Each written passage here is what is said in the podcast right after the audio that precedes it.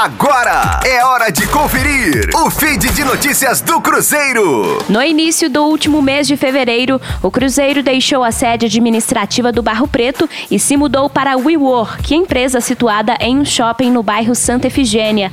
A justificativa da diretoria para a transferência foi reduzir custo. Na noite dessa última quarta-feira, surgiu a notícia de que o imóvel da Rua Timbiras será desapropriado para se tornar uma das sedes do Ministério Público de Minas Gerais. Em contrapartida, a Raposa receberia 40 milhões de reais.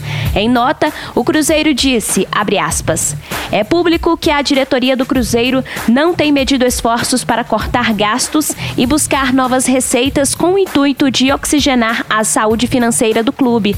Além de significar uma economia importante para a instituição, a mudança da sede administrativa sempre esteve entre seus objetivos a oportunidade de rentabilização para os cofres do Cruzeiro, seja em modelo de locação ou de venda, condicionada neste último caso à apreciação e aprovação do Conselho Deliberativo. A diretoria tem estudado de forma responsável e minuciosa diversas propostas e consultas realizadas, mas ressalta que ainda não há uma definição. Fecha aspas. Rosane Meirelles com as informações do Cruzeiro na Rádio 5 Estrelas. Fique aí! Daqui a pouco tem mais notícias do Cruzeiro. Aqui, Rádio 5 Estrelas.